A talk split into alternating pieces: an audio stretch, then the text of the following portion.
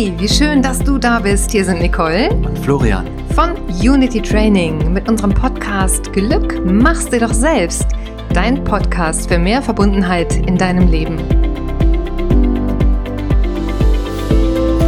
Und auf diese Folge hier freuen wir beide uns ganz, ganz besonders, denn es geht um ein so unglaublich wichtiges Thema. Es geht um ein Thema, das ganz, ganz viele Menschen unglaublich beschäftigt und es geht um ein Thema, unter dem sehr viele Menschen tatsächlich auch leiden, also dass viele Menschen auch quält. Und wir wollen mit dieser Folge dir zeigen, wie du einen positiven Zugang zu diesem Thema bekommen kannst. Das Thema ist Stress und Stressmanagement, das heißt dein persönlicher Umgang mit Stress. Also diese Folge ist etwas für dich, wenn du viel um die Ohren hast, ein ganz normales, herausforderndes Leben zu leben hast. Wenn du wissen willst, wie du mit kleinen, einfachen, alltagstauglichen Tools für mehr Balance, für mehr Ausgleich in deinem Leben sorgen kannst und ähm, ja, vielleicht auch wissen willst, wieso Stress eigentlich auch was Gutes sein kann, oder? Florian, darum geht's auch, oder? Darum geht's auch. Und ich würde sagen, es geht auch darum, um eine Frage, die gestern auf dem Training, ich war gestern in Gießen auf dem Training, und da hat mir jemand eine ganz wichtige Frage gestellt, wie erkenne ich eigentlich einen Burnout? Wie erkenne ich Anzeichen von einem Burnout? Bei mir selbst oder bei Mitarbeitern oder bei Bekannten? Und darüber würde ich auch gern ein bisschen sprechen mit euch. So, wir möchten mit euch teilen, was wir na, die letzten sieben, acht Jahre ähm, unterrichten, also mit wir unterwegs sind in Firmen in ganz Deutschland, hier bei uns auch in äh, unserem Studio in Unity Training, bei Unity Training in Köln. Ähm, ja, und was uns selber natürlich auch bewegt, sonst hätten wir ja nicht diese Trainings entwickelt und uns intensiv damit beschäftigt. Wie kommt man gut durch einen herausfordernden Alltag. Und da haben wir, als wir dieses Training entwickelt haben, haben wir drei Punkte identifiziert, drei Fehler, die wir alle machen, mehr oder weniger. Also die sind total verbreitet, diese Fehler. Drei Fehler im Stress. Das heißt, wenn wir einen normal stressigen Alltag haben, dann neigen wir dazu, immer die gleichen Fehler zu machen. Und was das für Fehler sind und wie du diese Fehler in Kompetenzen umwandeln kannst, darum soll es hier in dieser Folge gehen. Und das Tolle ist, wenn es uns wirklich gelingt, diese drei Fehler in unserem privaten und beruflichen Leben nicht mehr zu machen, dann haben wir eine gute Chance, ein richtig schönes Leben zu haben, privat und am Arbeitsplatz, egal wie die Situation im Außen ist. Im Grunde geht es darum, wieder in Verbindung zu kommen mit dir selbst. Denn Stress ist etwas, was uns ganz sicherlich nicht mit uns verbindet, sondern das trennt uns. Das trennt uns von uns selber ab, von unseren Bedürfnissen, von unseren Sehnsüchten. Das trennt uns im Zweifel auch von anderen Menschen ab äh, und von dem, was wir eigentlich hier in unserem Leben erreichen wollen. Wobei aber ja Stress im Grunde etwas Gutes ist. Weil in erster Linie zunächst mal ist es ein Überlebensprogramm. Ne? Stress will uns sozusagen unser Überleben sichern. Wenn wir im Stress sind, auch wenn wir im Dauerstress sind, dann gibt uns unser Körper das Signal, ich bin im Kampf oder im Fluchtmodus und wir haben bestimmte Symptome. Da gibt ein biologisches Programm ab. Das ist schon mal der erste Punkt, warum Stress im Grunde was Gutes ist. Und der zweite ist, es ist auch, also Stress ist auch deshalb was Gutes, weil es uns weil es ein Trainingseffekt ist, weil wenn wir diesen Stressreiz be, be, ähm, bewältigen, dann und dann auch regenerieren, dann haben wir tatsächlich einen, wie die Sportwissenschaftler sagen, Hyperkompensation. Also dann lernen wir und wir werden besser. Ja, Stress ist ein Trainingsimpuls und ist natürlich auch ein Wachstumsimpuls. Ja, wenn du schon mal ähm, voller Adrenalin und auch voller richtig Angst, ja, auf so eine Bühne, eine große Bühne gegangen bist und da irgendwie eine Stunde einen Vortrag gehalten hast und trotz aller Katastrophenszenarien im Kopf ist es irgendwie doch gut gegangen und die Leute waren begeistert, haben applaudiert, dann äh, weißt du, was ich meine, wenn, wenn wir darüber sprechen, dass ein Stressreiz positiv bewältigt wird. Ja, du kriegst es irgendwie hin, du machst es gut und ähm, beim nächsten Mal bist du noch ein bisschen besser. Du kannst wachsen an dieser Erfahrung. Das ist auch ein positiver Effekt von, von Stress. Aber, und das muss man eben auch ganz deutlich sagen, kurzfristig. Ja, also jedes Lebewesen auf diesem Planeten ist, jeder Organismus ist für kurzfristigen Stress ganz wunderbar ausgelegt. Auch wir Menschen, wir können das gut ab, kurzfristige Stressreize. Die Frage ist, bringen wir ausreichend Balance ins Leben, damit das regeneriert werden kann? Und das ist eben bei den meisten Menschen absolut nicht der Fall. Und deswegen ähm, sind sehr, sehr viele Menschen im Dauerstress. Also es gibt ja immer diese Stressuntersuchungen, Stress. Ähm, äh, Reports und Umfragen. Und man kann eigentlich über die letzten Jahre, wir haben das beobachtet, sagen, 60, 70 Prozent der Deutschen geben an, dass sie im Dauerstress sind. Und Dauerstress ist so gefährlich für den Körper, für das ganze System. Und deswegen möchten wir darüber reden. Und drittens ist Stress was Gutes, weil es ein Alarmsignal ist.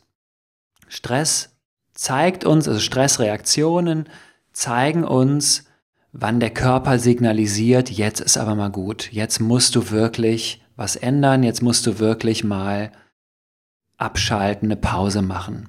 Und das ist auch gleich der erste Fehler, den wir machen können. Der erste Fehler im Stress ist, diese Alarmsignale, diese Warnsignale, die der Körper uns gibt, einfach zu ignorieren oder sie nicht zu erkennen als Stresssignale, als Warnsignale und sie einfach, ja, Entweder sie gar nicht wahrzunehmen oder sie nicht als solche zu bewerten.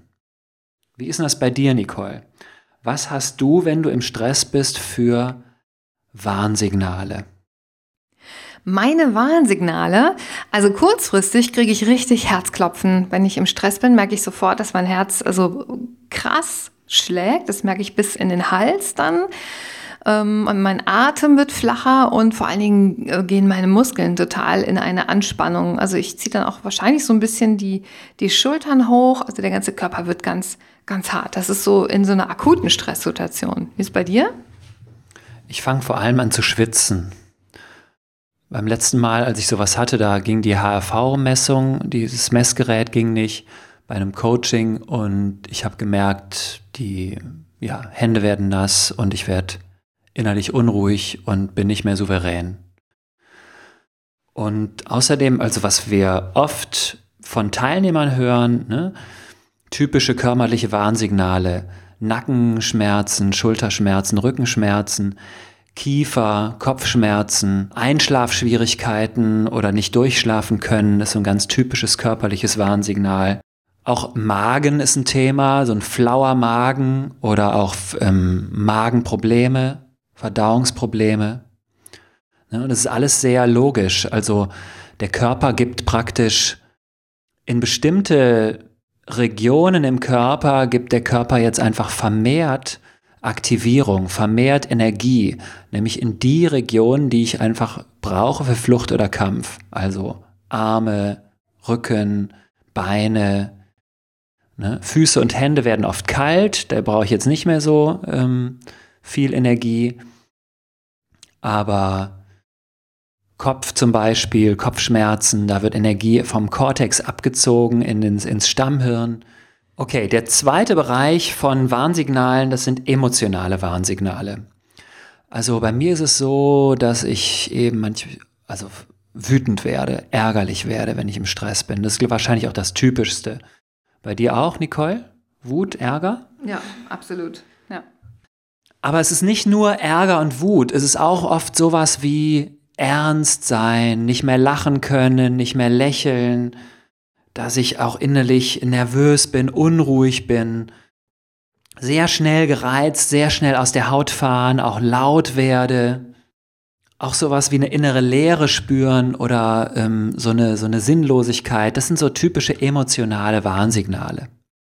Wobei man jetzt natürlich sagen muss, das sind schon Warnsignale, da ist der Stress schon länger im System. Also es sind keine kurzfristigen Warnsignale mehr, sondern eher welche, die schon ähm, auf eine längerfristige Stressbelastung auch, auch hinweisen. Ne? Also wenn typische Sachen sind zum Beispiel Schlafstörungen oder auch der, der ganz der totale Klassiker ist, dass das Gehirn auch nachlässt, also Konzentrationsfähigkeit. Mhm wirklich signifikant nachlässt. Das sind dann so die Momente, da stehst du an einem Bankautomaten und willst dein Geld äh, holen und dann fällt dir auf einmal die PIN-Nummer nicht mehr ein. Ähm, oder ne, solche Geschichten, du, du hast irgendwas vor, willst irgendwas erledigen, gehst von einem Raum in den anderen und weißt schon nach einer halben Minute nicht mehr, was, was wollte ich denn eigentlich hier? Ja? Das sind so Warnsignale, da kann man auf jeden Fall mal ganz genauer hingucken. Da sprechen wir dann tatsächlich von, von dauerhaftem Stress. Ja, und das ist der dritte Bereich von Warnsignalen. Das sind die kognitiven Warnsignale. Also sowas wie Konzentrationsstörungen oder so Blackout haben, nicht mehr wissen, was habe ich gerade gesagt, äh, Dinge vergessen, nicht mehr rechnen können, nicht mehr richtig schreiben können, ich mache Fehler. Und das sind schon so Anzeichen, dass es wirklich in Richtung Burnout geht. Also da müssen wir sehr, sehr vorsichtig sein, auch wenn wir das wahrnehmen, bei Kollegen vielleicht oder beim Partner. Es ist auch, was da passiert ist, dass im Gehirn ein bestimmter Bereich, der heißt Hippocampus, und der ist ähm, verantwortlich, also der bildet sowas ab wie unser Langzeitgedächtnis oder auch Impulskontrolle und auch aus der Vergangenheit lernen und dieser Bereich im Gehirn, der hat praktisch wie Löcher, der wird kleiner, dieser Bereich. Der fällt in sich zusammen und das macht sich eben bemerkbar in solchen kognitiven ähm, Fehlern, die wir machen. Der vierte Bereich von Warnsignalen für Stress ist äh, unser Verhalten, dass sich unser Verhalten ändert, dass wir zum Beispiel sehr leicht aus der Haut fahren, dass wir anfangen, anfangen mit den Fingern zu trommeln, mit den Füßen zu scharren, äh, Zähne knirschen, sehr schnell sprechen, dass wir stottern, dass wir andere unterbrechen, nicht mehr zuhören können. Und auch das Essen ist natürlich ein ganz wichtiges Warnsignal im Verhalten, dass wir zu viel essen oder zu wenig essen, je nach Typ, oder das Falsche, oder dass wir sehr viel zwischendurch essen müssen, immer wieder Süßes haben wollen. Konsum von Alkohol zur Beruhigung ne? oder auch äh, Rauchen, vielleicht sogar Drogen nehmen, dass wir private Kontakte schleifen lassen zum Beispiel, dass wir nicht mehr zum Sport gehen, dass wir nicht mehr Dinge tun, die schön sind, die uns gut tun. Das sind alles so typische Warnsignale im Verhalten. Jetzt ist vielleicht die Stimmung ein bisschen schlecht, aber ähm, das haben wir euch erzählt, damit, äh, ja, damit ihr wisst, wovon wir hier reden, wenn wir, im, wenn wir von diesem Thema Stress und Dauerstress reden und dass es eigentlich relativ einfach ist, das zu erkennen, wenn wir wissen, wie das bei uns abgebildet wird, also wie sich Stress bei uns bemerkbar macht. Dann sind wir schon mal einen Riesenschritt weiter. Und das Gute, die gute Nachricht ist, sobald du es erkennst, bist du wieder handlungsfähig und kannst etwas dagegen tun. Und das ist jetzt ganz spannend, ähm, denn genau darum geht es, dass ich erstens diese Warnsignale wahrnehme, aber sie auch wirklich als Warnsignale für Stress wahrnehme. Also, ich kenne das von mir selber und ich kenne das aber auch von Teilnehmern unserer Kurse oder von unseren Klienten. Ähm, ich selber hatte früher total viele Warnsignale. Also, das heißt, ich hatte ähm, ich hatte oft Rückenschmerzen, Verspannungen im Nacken-Schulterbereich. Ich habe mit den Zähnen geknirscht. Ähm, ich habe schlecht geschlafen. Ich hatte häufig Kopfschmerzen, Infektionen, irgendwie alles ganze Zeug. Ja, also ständig hat mein Körper mir Signale geschickt. Hey, guck mal hin, pass mal auf. Ich habe die natürlich wahrgenommen, aber diese Verknüpfung von diesem Symptom zum Thema Stress, das habe ich irgendwie nicht hingekriegt. Und wenn, dann war, mir, dann war das nur so ganz, ganz unterbewusst und ganz, ganz weit weg. Das könnte ja was mit dem Thema Stress zu tun haben. Und das ist etwas, was wir auch immer wieder beobachten. Also der Klassiker ist, dass Leute ins Coaching kommen und sagen, ja, ich habe dies und das und jenes. Ich habe einen erhöhten Cortisol-Level, war schon beim Arzt, der hat das schon gecheckt. Ich habe krasse Migräne, was auch immer die einzelnen Symptome da sind. Aber hat das denn wirklich was mit Stress zu tun?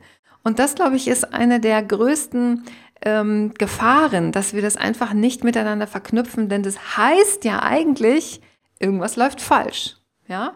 Irgendetwas ist zu viel oder falsch in meinem Leben und es braucht eine Kurskorrektur. Ähm, und da hakt es bei ganz vielen. Also bei mir war das so, dass ich mir das einfach irgendwie nicht eingestehen wollte, dass ich dieses Tempo, was ich da gehe in meinem Leben, äh, ein bisschen reduzieren muss dass ich einfach viel mehr auf mich selber und auf meine Balance achten muss. Ja, dass ich all die schönen Dinge, die ich da mache, äh, vielleicht doch nicht machen sollte, sondern ein bisschen was ähm, runterfahren sollte. So diese Kurskorrektur, dieser Hinweis auf, hey, schau doch mal, schau mal auf dein Leben. Ist da etwas zu viel? Ist da etwas vielleicht nicht richtig? Fühlt sich irgendwas nicht richtig an? das kann ganz schön hart sein. Es kann eine harte Nuss sein. Und da müssen wir wieder lernen, drauf zu hören. Also mit unserem Körper, mit unserem ganzen System wirklich verbunden zu sein und darauf zu hören. So, das ist also ganz, ganz wichtig zu wissen, was sind deine persönlichen Warnsignale. Und du kannst das ja mal beobachten. Vielleicht weißt du das auch jetzt schon so ad hoc in diesem Moment. Was sind wirklich deine persönlichen Warnsignale. Wie fühlt sich eine akute Stresssituation für dich an? Wie fühlt sich das aber auch vor allen Dingen an, wenn du im, in einer längerfristigen Stresssituation bist? Also wenn du Dauerstress hast und da spricht die Forschung ähm, so von zwei bis drei Monaten, ne? zwei bis drei Monate so richtige Anspannung und du bist im Dauerstress und das ist einfach extrem ungesund. Wie fühlt sich das für dich an? Es ist so wichtig, das zu wissen. Und du kannst auch gerne mal die Übung machen, dass du dich in den nächsten nächsten Tagen und Wochen da mal wirklich mit auseinandersetzt und mal schaust, okay, was war heute tagsüber und wie hat sich das in meinem Körper, wie hat sich das in meinem ganzen System angefühlt? Wie fühlt sich das an, wenn ich auch dauerhaft unter Strom stehe? An welchen Stellen des Körpers macht sich das bemerkbar? Äh, wo tritt, wo tritt Enge auf? Wo treten Schmerzen auf? Wo treten, tritt ein Gefühl von Unwohlsein auf? Alles das ist unglaublich wichtig für dich zu wissen, um dich in Zukunft davor schützen zu können. Denn das ist etwas, was wir dauerhaft nicht gut aushalten können, was unser Körper dauerhaft wirklich, wirklich nicht gut aushält. Also das ist wie so ein, ähm, ja, Energieverschwendung, weil die Energie, du gehst, wenn du im Dauerstress bist, dauerhaft über deine äh, Energie hinaus. Ähm, und das kann natürlich nicht gut gehen über einen längeren Zeitraum. Also was sind deine persönlichen Warnsignale. Und es macht absolut Sinn, sich damit wirklich auch intensiv auseinanderzusetzen.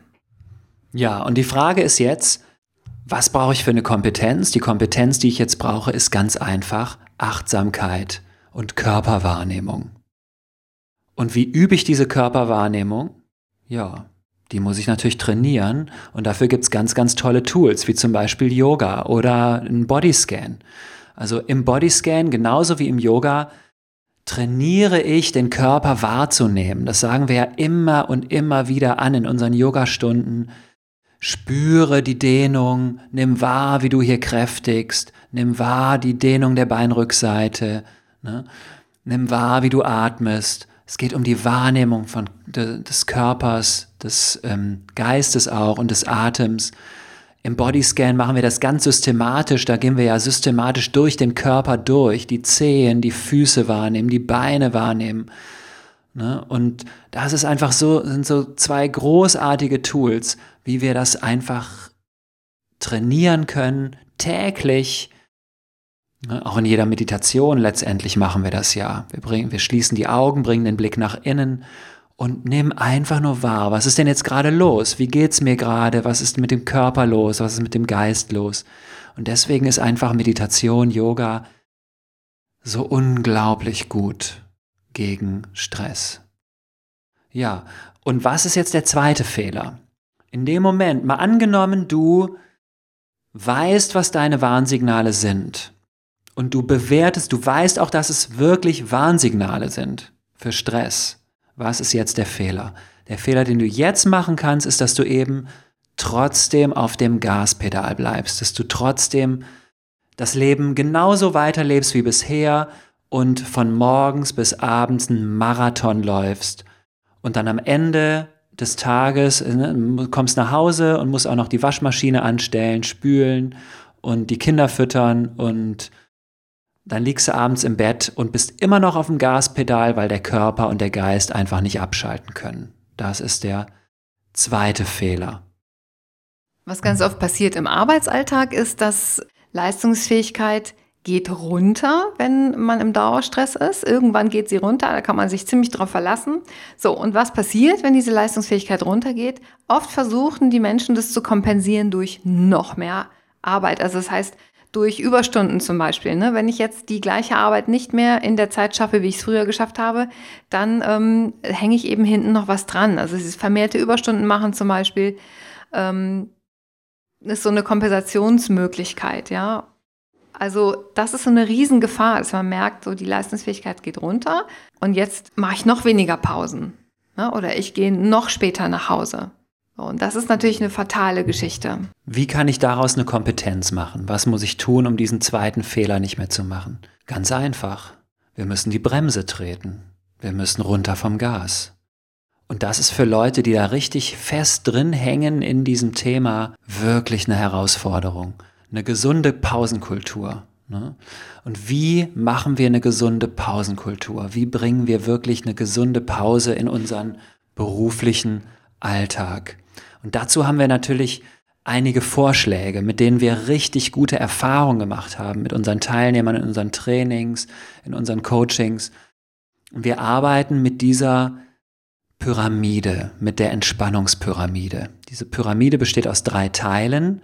Unten steht ne, zehn Minuten, der untere Teil der Pyramide, der mittlere Teil der Pyramide eine Minute, der obere Teil der Pyramide ein Atemzug. Also die Basis der Pyramide ist einmal am Tag dich für zehn Minuten hinsetzen und dir was Gutes tun und nur für dich einfach in Kontakt sein mit dem Körper, mit dem Atem, mit dem Geist, beobachten, tief atmen und eine zehnminütige Meditation machen. Wie das geht, haben wir ja in den ersten drei Folgen ausführlich besprochen.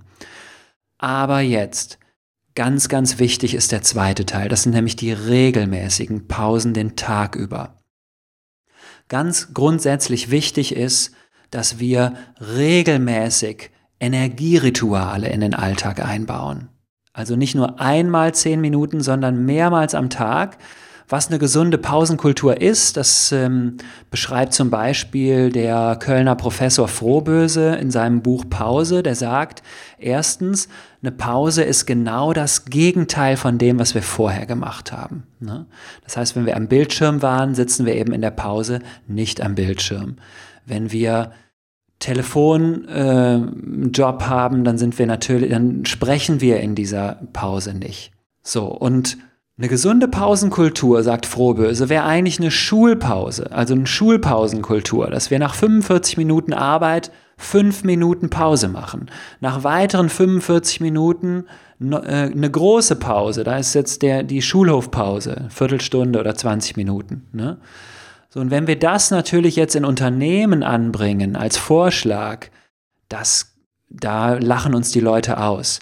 Ich finde das immer sehr, sehr spannend, wenn wir in die Firmen gehen und dann fragen Leute, wie sieht es aus mit eurer Pausenkultur? Ja, wirklich, dann gucken uns die Leute an, wie, also mit großen Augen und als würden wir von einem anderen Planeten kommen. Das, das Thema Pause ist in vielen Firmen überhaupt gar nicht mehr präsent. Also das, so erleben wir das. Ich weiß nicht, wie es bei euch ist, aber wir erleben das so, ähm, dass die Arbeitsabläufe, klar, die sind heute ganz anders äh, als früher. Ähm, ich habe zum Beispiel, als ich so 15, 16 war, habe ich einen Ferien, Ferienjob gehabt in einem metallverarbeitenden Betrieb, also Produktion. Und das ist auch heute ja noch so. Da gibt es ganz klar vorgegebene Pausen. Ja, da gibt es die gemeinsame Frühstückspause, die, die Mittagspause, nachmittags gibt es auch noch eine Pause, dann ist Feierabend. Also da gibt es eben ganz klar strukturierte Zeiteinheiten und in den meisten Arbeitsabläufen, die es heutzutage gibt, ist es nicht mehr möglich, weil wir einfach Kopfarbeiter sind und jeder hängt in seinen eigenen Projekten und muss irgendwie Dinge erledigen und äh, Meetings machen und hin und her fahren und äh, da geht diese klare Struktur, die, die, die gibt es da einfach nicht mehr oder sie ist zumindest nicht vorgegeben und das ist so ein bisschen die Gefahr. Wenn die nicht vorgegeben ist, dann wird die auch oft gar nicht gemacht. Ähm, und da müssen wir einfach wieder hinkommen, dass wir selber für uns eine eigene Pausenkultur schaffen und gucken, wann brauche ich Pause, wann brauchst du Pause? Ganz klar, wenn deine Warnsignale äh, da sind, also wenn du merkst, du bist müde, die Augen werden schwer, du kannst dich schlechter konzentrieren, das ist ein Signal für eine Pause. Ähm, und wie mache ich dann die Pause? Ja, das hat Florian schon erklärt, das ist das Gegenteil von dem, was du davor gemacht hast. Also eigentlich ist es super einfach sich eben regelmäßig eine Zeiteinheit für die eigene Regeneration zu nehmen. Und das ist etwas, was wir auch immer wieder beobachten. Das Thema Pause ist einfach sehr negativ bewertet. Tatsächlich. Also wie ist es verknüpft? in unseren Köpfen, das Thema Pause. Es ist ganz oft so, dass, dass wenn wir mit diesen Themen in den Firmen sind, dass die Leute dann sagen, ja, also ich kann ja nicht Pause machen und rumlungern, ja, während hier meine Kolleginnen oder Kollegen wie verrückt schuften. Ähm, Also das heißt, da ist auch die, die innere Erlaubnis nicht da, sich eine Pause zu nehmen, während die anderen äh, schuften, in Anführungsstrichen, ja. Was nicht da ist, ist diese Verknüpfung von Pause und Leistungsfähigkeit. Denn Pause gehört zur Leistungsfähigkeit dazu. Und das haben wir ganz oft vergessen. Wir können nicht immer und ewig leistungsfähig sein, wenn wir keine Pause machen. Diese Regeneration ist etwas, was der Körper wirklich dringend braucht, was auch das Gehirn dringend braucht, um wirklich gut arbeiten zu können, um gute Entscheidungen fällen zu können, um gute ähm, kreative Ideen zu haben, braucht dein Gehirn einfach diese Pausen, um zu regenerieren, um sich neu zu sortieren. Also die einfachste Definition und wirksamste von Pause ist tatsächlich das Gegenteil von dem, was du davor gemacht hast. Ich glaube, wenn du das beherzigst, beherzigst in einem regelmäßigen Ablauf, in einem rhythmischen Ablauf während deines Tages, wann immer dir das möglich ist, wenn du Chirurg bist, kannst du natürlich nicht einfach so aus der OP raus. Ja, es gibt immer, ähm, es gibt immer Zeiten, in denen es einfach nicht möglich ist, aber dann danach eben diese entscheidende Pause zu machen. Oder eben, wenn es dir möglich ist, in einem Arbeitsablauf regelmäßig mal so dich eine Minute zurückzunehmen, tief durchzuatmen und dann weiterzumachen. Da bist du auf dem Weg zum eigenen guten Stressmanagement auf jeden Fall schon mal einen Riesenschritt weiter. Ja, und weil wir eben wissen, dass das Wort Pause so, ähm, ja, so negativ konnotiert ist in den Unternehmen, deswegen nennen wir das einfach anders. Wir nennen es Energieritual. Was ist ein Energieritual? Was ist ein Ritual? Wir müssen daraus ein Ritual machen. Ritual ist etwas, ein Ritual ist etwas, was du regelmäßig machst und was für dich einen großen Wert hat und was einen großen und hohen Nutzen hat für uns. Wie zum Beispiel das Zähneputzen. So wie das Zähneputzen sollte auch unsere Pausenkultur sein, dass wir einfach ja, Psychohygiene betreiben mit unserem Geist, dass wir unser, mit unserem Geist wirklich umgehen wie mit einem guten Freund, wie mit einem, wie mit unseren Kindern. Die wollen wir auch nicht überfordern gleich mit fünf, sechs Jahren schon. Ne? Die brauchen, die wollen spielen, die wollen Zeit, die brauchen Zeit für sich, die brauchen Zeit, um sich zu erholen, um sich aufzuladen. Und dann sind wir in Balance, wenn wir diese Energierituale wirklich in den Alltag integrieren und auch vor allem auch in den Berufsalltag. Was wir natürlich auch oft hören, ist, ja, wenn ich das jetzt mache, dann äh, gucken meine Kollegen aber blöd. Ja, wenn man sich das jetzt sozusagen in Anführungsstrichen rausnimmt, regelmäßig eine Pause zu machen, dann wird man schon mal komisch angeguckt. Also ich hatte mal einen äh, Klienten, der hat das ähm, ganz wunderbar erklärt. Der kam aus einer Bank und der war Führungsperson in einer Bank und der hat gesagt, ich arbeite in einem Büro mit Verglasung, kann da auf den Flur gucken und da geht einer meiner Kollegen immer total langsam zum Drucker. Und wenn ich den sehe, da werde ich wahnsinnig. Ja. Ähm, da könnte ich innerlich ausflippen und denke mir innerlich, hat der denn, da hat der nichts zu tun, ja? Der keine, ähm, hat der so viel Zeit, dass ich hier so langsam gehen kann. Was hat der gemacht, der Kollege? Der hat achtsames Gehen praktiziert. Ja? Das heißt, der hat die, die Zeit, den Weg zum Drucker genutzt, um eine Pause zu machen, um sich zu verbinden mit seinem Atem, um sich mit dem jetzigen Moment zu verbinden, auch noch am Drucker, ja, und dann auch auf dem Rückweg wieder. Das heißt, er hat das ganz, ganz proaktiv genutzt für sich. So, und dieser, ähm, also der Klient, der bei mir war, was hat er gemacht? Also die Aufgabe war, das selber zu machen, selber diese Art von Pause jetzt in seinen Arbeitsalltag reinzunehmen. Und er hat es also gelernt, damit umzugehen, diese Herausforderung anzunehmen. Das braucht am Anfang tatsächlich auch wirklich ein bisschen Mut. Und ja, die Leute gucken vielleicht komisch. Letztendlich ähm, wird sich das aber bemerkbar machen, wenn es dir damit besser geht. Ja, darum geht es ja, dass es dir besser geht, dass du in deiner Leistungsfähigkeit bleibst und nicht abrutscht. Darum geht es wenn wir von diesen Pausen sprechen. Und er hat es tatsächlich gelernt und macht es jetzt eben genauso wie dieser Kollege, den er am Anfang, wo er es gar nicht ausgehalten hat. Ähm, und das ist eine ganz spannende Entwicklung. Wir müssen es halt einfach machen, egal wie die Leute gucken. Da, da müssen wir ein Stück weit egoistisch sein und sagen, ist mir egal. Ja, ist mir egal. Die Raucher haben auch kein Problem damit rauszugehen und zu rauchen. Da sagt ja auch keiner was. Oder zumindest Ja, nicht oft. Ja, das ist irgendwie selbstverständlich, dass man dieser Sucht irgendwie danach gehen muss. Aber ähm, zu regenerieren und zu entspannen, das ist überhaupt nicht so selbstverständlich. Aber da müssen wir hinkommen. Und wenn du dafür sorgen willst, dann musst du es einfach nur machen. wenn du dafür sorgen willst, dass das Thema einfach eins ist in unserer Gesellschaft, auch in unseren Firmen, ja, dann muss jeder Einzelne da einfach für sich selber sorgen und es auch tun. Wir müssen egoistisch sein in Bezug auf unsere Pausen und wir müssen auch kreativ sein in Bezug auf unsere Pausen. Also so ein Gang zum Drucker ist eine total kreative Möglichkeit zu regenerieren nach einer Stunde Arbeit. Mal kurz auf die ähm, Toilette zu gehen ist auch wichtig, das machen wir auch immer wieder äh, ganz automatisch, aber der, die Art und Weise, wie wir da hingehen oder wie wir da sitzen, ob wir da im, in Gedanken verstrickt sind und negativ sind oder ob wir rausgehen aus den Gefühlen und daraus ein Energieritual machen, das liegt ja komplett an uns. Ja, jeder Gang die Treppe hoch, jeder Gang die Treppe runter und auch der Weg zur Arbeit, der Weg von der, vom Arbeitsplatz äh, zur, zur Mittagspause, zum Restaurant oder wo auch immer du hingehst, zur, zur Kantine, das können alles, das sind alles Möglichkeiten, ein Energieritual zu machen. Ne? Deswegen gehen wir in auf unseren Trainings auch immer mit den Leuten raus und machen so einen Achtsamkeitsspaziergang. Das muss ja auch nicht so sein, dass wir auffallen, dass wir auffallend langsam gehen, aber dass wir einfach in dieser Zeit bewusst da sind mit der Aufmerksamkeit bei dem, was wir machen, nämlich bei den Schritten, die wir gehen.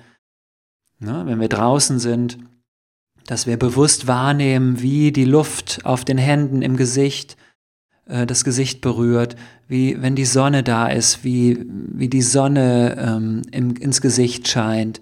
Achtsamkeitspause, was heißt das eigentlich wirklich? Achtsamkeitspause heißt ja nichts anderes, als dass du leer wirst im Kopf. Und dieses Leerwerden im Kopf ist vor allem im Arbeitsalltag so wohltuend. Ähm, normalerweise sind wir immer mit irgendetwas beschäftigt, ist unser Gehirn mit irgendetwas beschäftigt, also mit dem, was in der Vergangenheit lag oder was in der Zukunft kommt. Mit irgendetwas bist du immer beschäftigt und das, das zieht Energie und das kann auf Dauer eben auch Stress verursachen. Ja?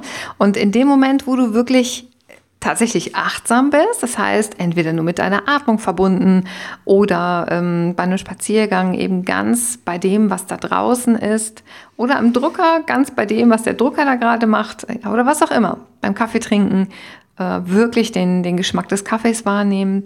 In dem Moment kann dein Gehirn regenerieren. Das kann eine sehr, sehr wohlverdiente Pause machen in unsere Arbeitstage. Unsere Arbeitsabläufe sind für unser Gehirn echt ein Marathon. Ähm, das braucht zwischendurch diese kurzen Boxenstops, ne, wo es wieder versorgt wird, wo, wo sich die einzelnen Gehirnareale wieder gut miteinander vernetzen können.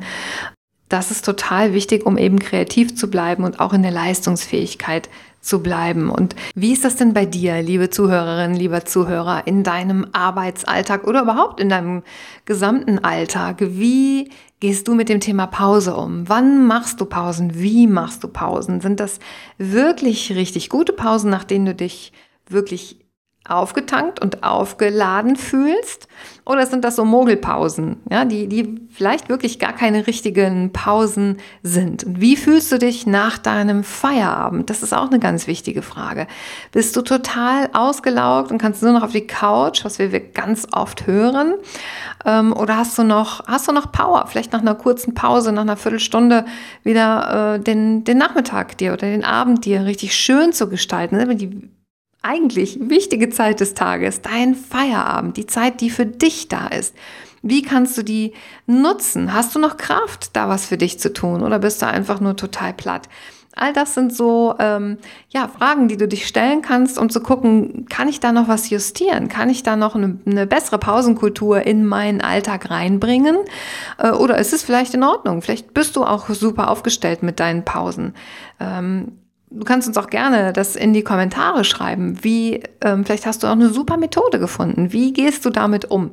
Geht ihr vielleicht kollektiv in, bei der Arbeit unter den Kollegen auch irgendwie damit um, dass es für euch vielleicht sogar ein positiv besetztes Thema ist, Pause zu machen?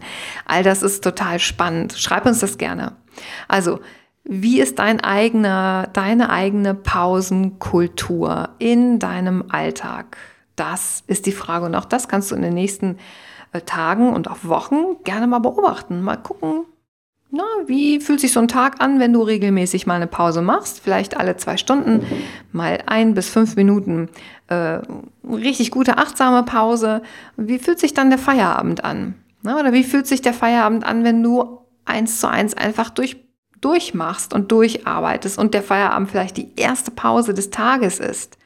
Ja, schau mal, wie sich das für dich anfühlt. Ja, warum ist es denn eigentlich so wichtig, den Kopf regelmäßig mal leer zu machen. Wir sind eigentlich schon beim dritten Fehler. Ne?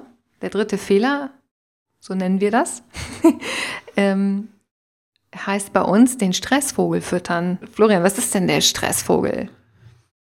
Ja, der Stressvogel ist eine Stimme im Kopf. Das ist die Stimme im Kopf, die gekoppelt ist an unser biologisches Stressprogramm. Das sind alles Muster, die uns antreiben, vielleicht, vielleicht Muster aus der Kindheit, wie du äh, musst perfekt sein, du musst stark sein, du musst durchhalten. Ne? Sowas wie ähm, schaffe, schaffe, Häusle baue, äh, vergleichen mit der Gesellschaft. Und dann äh, ist aber der Stressvogel im Kopf natürlich auch Negativität, also weil der Stressvogel im Kopf hat ja die Aufgabe, unser Überleben zu retten. Und das heißt, er muss zunächst mal die Welt negativ sehen, weil der Blick des Stressvogels ist ja immer auf Gefahren zu lauern. Und es könnte ja irgendwie doch ein Säbelzahntiger hinter der nächsten Ecke sein. Also das, das Mantra des Stressvogels ist, das Böse ist immer und überall. Und das ist der Grund, warum überall und immer die Menschen zunächst mal den Impuls haben, die Dinge problematisch und negativ zu sehen. Das ist ganz normal. Das ist die Aufgabe des Gehirns. Die Aufgabe hat, das Gehirn hat die Aufgabe, das Überleben zu sichern. Das Problem dabei ist nur, dass der Stressvogel uns niemals glücklich machen kann. Der Stressvogel kann nur die Aufgabe erfüllen, unser Überleben zu sichern. Mehr muss der nicht machen. Das heißt, nur in einer existenziellen Bedrohung ist eigentlich der Stressvogel wirklich sinnvoll. Ansonsten ist er nicht sinnvoll. Wir haben aber in diesen Stressvogel immer dabei und deswegen hat er immer eine Tendenz zu plappern. Und wir haben immer eine Tendenz, diesen, dieses Geplapper des Stressvogels ernst zu nehmen. Und das müssen wir mal checken. Das müssen wir einfach verstehen. Dass diese Negativität, dass diese Antreiber im Kopf, dass das nur eine Stimme des Stressvogels ist, das gekoppelt ist ans biologische Stressprogramm. Mehr ist es nicht. Wir müssen es nicht ernst nehmen und wir müssen es überhaupt nicht wichtig nehmen. Es gibt bestimmte Muster, wie wir den Stressvogel füttern. Das sind fünf stressverschärfende Denkmuster, die jeder von uns mehr oder weniger mit sich rumträgt, wie zum Beispiel ähm, der Blick auf das Negative oder in Widerstand gehen mit den Situationen, die gerade da sind. Ne? Das gibt's doch nicht denken, könnte man das nennen. Oder auch Defizitdenken, also die eigenen Schwächen, die eigenen Misserfolge immer wieder durchspulen. Ähm, es gibt noch zwei, Katastrophendenken in Bezug auf die Zukunft einfach nur, das, nur die Katastrophe schon vorhersehen, obwohl sie noch gar nicht da ist, und Opfer denken, sich selbst als Opfer sehen und die anderen als Täter.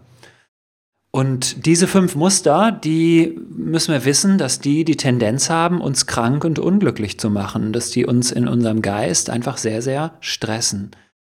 Und es ist tatsächlich so, dass 70 Prozent all unserer Stressreaktionen nicht auf die äußere Situation zurückzuführen sind, sondern auf unsere Muster im Kopf, auf eigene Gedanken und in erster Linie auf diese fünf Muster. Und wenn wir diese fünf Muster in ihr Gegenteil umlenken könnten, dann würden wir sozusagen die Hauptstressoren komplett einsparen können. Und was ist das Gegenteil von diesen fünf Mustern?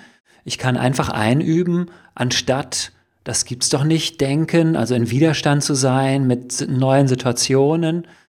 Einfach die Dinge so akzeptieren, wie sie sind. Zum Beispiel, äh, wenn mir gerade der Zug vor der Nase weggefahren ist, dann gehe ich jetzt nicht in Widerstand noch zusätzlich dazu, ne? wie der Buddha sagt, das ist das Gleichnis der zwei Pfeile. Ich schieße mir nicht noch einen zweiten, dritten Pfeil selber hinterher, sondern ich belasse es bei diesem einen Pfeil. Der Zug ist weg. So, das ist ein kleiner Schmerz. Das ist wie ein Pfeil im Körper, aber ich schieße nicht noch jetzt einen zweiten und dritten durch, diese, durch diesen Widerstand hinterher. Oder wie der Kölner sagen würde, es ist wie es ist. Ja? Genau, die Kölner haben das äh, eh alles schon verstanden, zum großen Teil.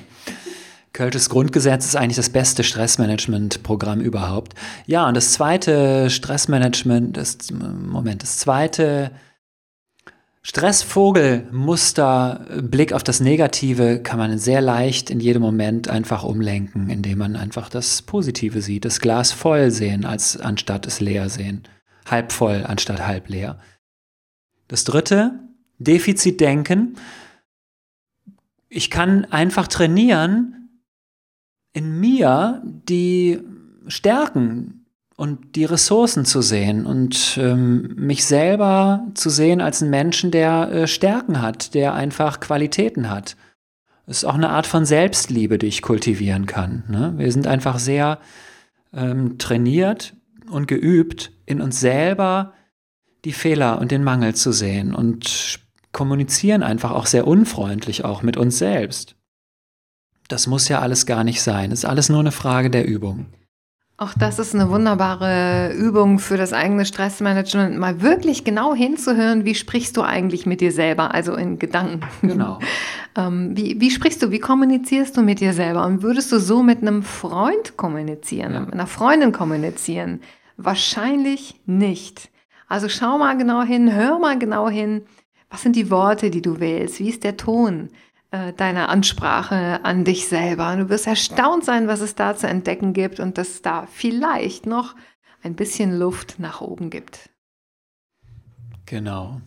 So, das vierte Stressvogeldenkmuster heißt Katastrophendenken. Blick auf die Zukunft in eine Katastrophenbrille. Und das ist auch nicht nötig, weil die Zukunft so katastrophal, wie wir sie uns oft ausmalen, mit Sicherheit nicht werden wird.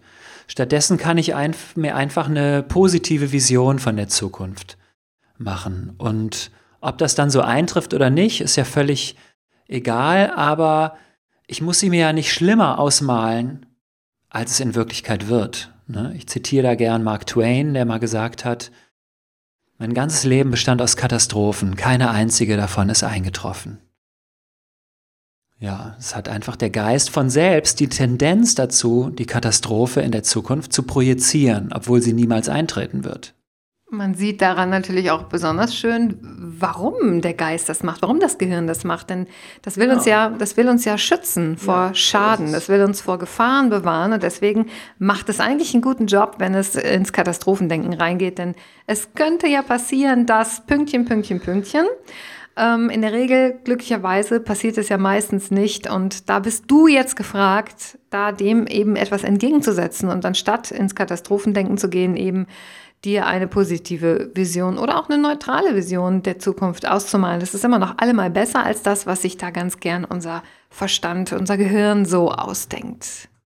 Ja, das fünfte Stressvogelmuster ist Opferdenken oder auch äh, Opferitis. Das heißt, du äh, schaust dich um und hast immer so ein bisschen das Gefühl, andere könnten es auf dich abgesehen haben Ne, so, ein, so ein Spruch zum Beispiel, ähm, wie man es macht, macht man es verkehrt, ist so ein typisches Opferdenken, Sprichwort, was natürlich einfach nicht stimmt, weil du machst nicht viel verkehrt. Das ist einfach nur der eigene, eigene Projektion, das Projektion, dass wir einfach die eigenen Fehler sehr viel mehr automatisch sehen als die eigene Großartigkeit, das eigene Wunder, das eigene die eigene Schönheit. Und ja, und du kannst ja auch mal äh, schauen bei dir selbst, liebe Zuhörerin, lieber Zuhörer, Wie bist du denn in diesen Mustern so gegenwärtig so drin? Also wie sehr sind diese Muster bei dir ausgeprägt?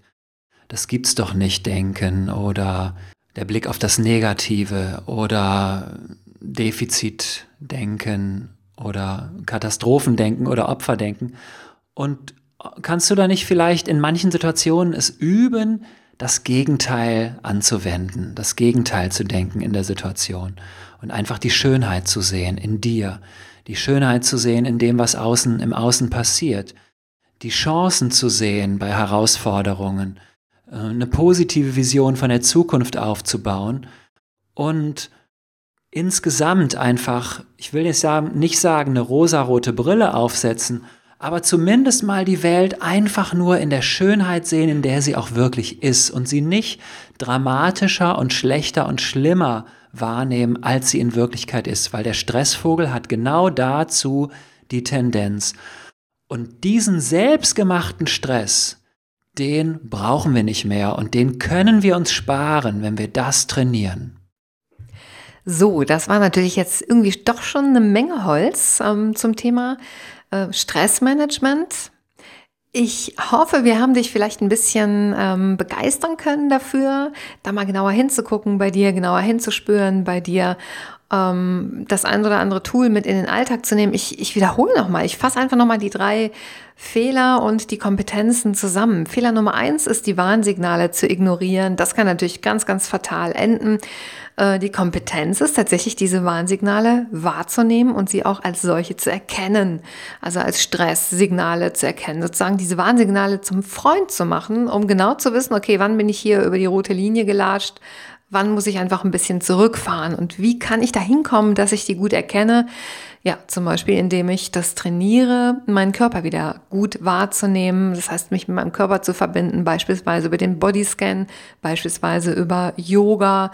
Also das sind wunderbare Methoden, da wieder in Kontakt zu kommen und das wirklich gut wahrnehmen zu können. Der zweite Fehler ist, ähm, jetzt weiß ich zwar meine Warnsignale, bleibe aber auf dem Gaspedal stehen. Also auf dem Gaspedal stehen zu bleiben, ist der zweite Fehler und die Kompetenz ist, die Bremse zu treten in Form von einer guten eigenen Pausenkultur. Also welche Art von Pausen passen in deinen Alltag? Machst du regelmäßig Pausen? Auch das kann man trainieren, äh, auch das kann man üben, beispielsweise mit äh, Atemübungen, mit kurzen Mikropausen, also mit Mikromeditationen, eine Minute, zehn Minuten, haben wir auch alles bei uns, auch Bodyscan und Yoga, alles bei uns in unserer Community kostenlos oder eben auf unserem YouTube-Kanal. Schau dich da gerne um. Ähm, beispielsweise die Blitzentspannung, das ist die eine Minute tiefe Atmung, ist ein ganz wunderbares Tool für deinen Arbeitsalltag. Also gerne mal bei uns auf die Seite kommen und da, da gucken. Ähm, und ja, der, der dritte Fehler ist eben, den Stressvogel noch weiter zu füttern. Der ist sowieso schon da. Ne? Wichtigste, wichtigsten Sätze fangen immer mit Du musst an. Und das kann man einfach mal wahrnehmen und sich bewusst machen, oh, okay, da ist der Stressvogel aktiv. Ich muss dem Ganzen jetzt überhaupt nicht folgen, sondern äh, ich kann ein bisschen relaxter damit umgehen. Ich habe das erkannt, dass er da ist, dass er aktiv ist aber ich schaue mir einfach nur an. Ich mache eigentlich da gar nichts weiter. Also ich folge dem nicht. Wie Heinz Erhard schon gesagt hat, glauben Sie nicht alles, was Sie denken. Finde ich einen ganz wunderbaren Satz. Ähm, ja, mit all diesen Tools, mit all diesen Informationen schicken wir dich jetzt in den Tag oder in den Abend, je nachdem, wann du das hörst. Wir wünschen dir ganz viel äh, Freude damit, ganz viel Spaß damit, das vielleicht auch umzusetzen, die eine oder andere Sache in deinen Alltag zu integrieren. Wir sagen äh, bis bald, bleib verbunden, vor allen Dingen mit dir selber, aber gerne natürlich auch mit uns. Wir freuen uns auf dich. Bis bald. Alles, alles Liebe. Bis bald.